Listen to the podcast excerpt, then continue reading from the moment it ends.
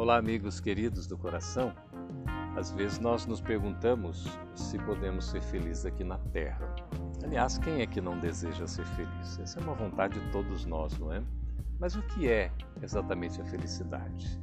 A felicidade é um estado de bem-estar, mas que não é meramente individual, egoístico. É algo que tem a ver com a relação que nós estabelecemos com o nosso próximo. Porque quando a gente vai buscar a etimologia da palavra felicidade, que vem do latim, a gente vê que o seu sentido é de fecundo, é de que produz. Então, a felicidade ela só vai existir se houver produção.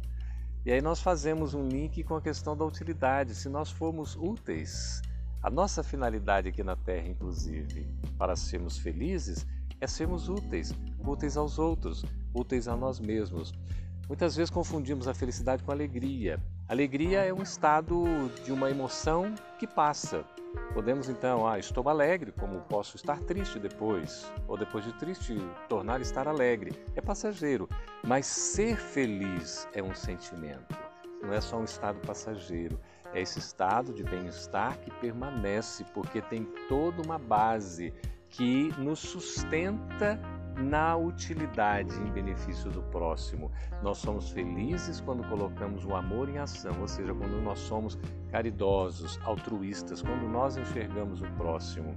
A felicidade não está propriamente na juventude, não está na saúde, não está na riqueza, como a gente volta e meia acredita. Embora né, juventude, riqueza, é, também a saúde possam propiciar estados alegres que podem conduzir sim à felicidade, a depender de como nós utilizarmos esses recursos. Porque se a gente usa, por exemplo, a juventude de uma maneira que não é adequada, se nós usufruímos da nossa saúde, acabando por abusar dela, e também se temos os nossos poderes pelo, pela riqueza, pelos valores que nos são depositados temporariamente, e a gente abusa da autoridade, desse poder, da riqueza, dos recursos, nós não estaremos sendo felizes, não faremos os outros felizes, pelo contrário. E aí a gente vai entender o que é que Jesus diz então que a felicidade não é deste mundo. Aqui na terra nós podemos ser felizes? Podemos relativamente. Em plenitude, não.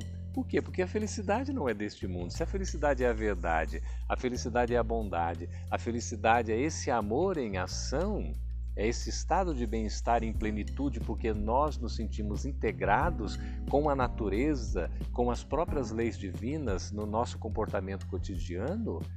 Evidentemente, isso é perene. Por isso não é deste mundo, porque neste mundo tudo passa, tudo é temporário. Esse é um mundo transitório. O mundo espiritual, o mundo verdadeiro que permanece. Ali reside a felicidade, mas a felicidade é uma conquista. Ela não é um prêmio que nós vamos ter gratuitamente, vai ser uma conquista do nosso próprio mérito. E não está num ponto de chegada, como a gente olha, vamos lá no Porto Seguro para sermos felizes. A felicidade pode se constituindo na própria trajetória, na caminhada, apesar de todas as dificuldades. Nós podemos ser felizes sim, porque nos sentimos satisfeitos, integrados, realizadores, nos sentimos instrumentos de Deus. E Kardec coloca na questão número 922 do Livro dos Espíritos, é que às vezes o que é felicidade para um é infelicidade para outro. Se haveria então um ponto comum de felicidade para todo mundo? Olha que pergunta inteligente. Há um ponto comum para a felicidade de todos? E o Espírito da Verdade responde que sim, em duas partes. No aspecto material, ser feliz é ter o necessário. Basta o necessário para sermos felizes materialmente, não precisamos de mais nada. Quando começa a ter demais, começa a complicar. No aspecto moral, é nós termos a consciência tranquila e a fé no futuro, como é importante. Consciência tranquila se conquista com o dever retamente cumprido fazendo a nossa parte, integrados à lei de Deus, sendo representantes da vontade de Deus pelo nosso próprio comportamento e tendo fé no futuro. O futuro é importantíssimo.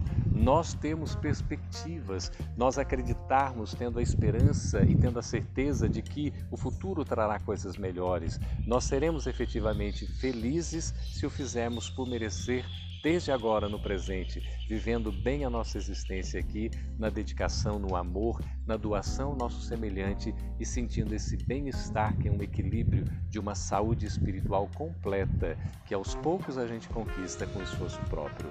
Deus, Jesus, os nossos amigos espirituais certamente haverão de abençoar os nossos esforços.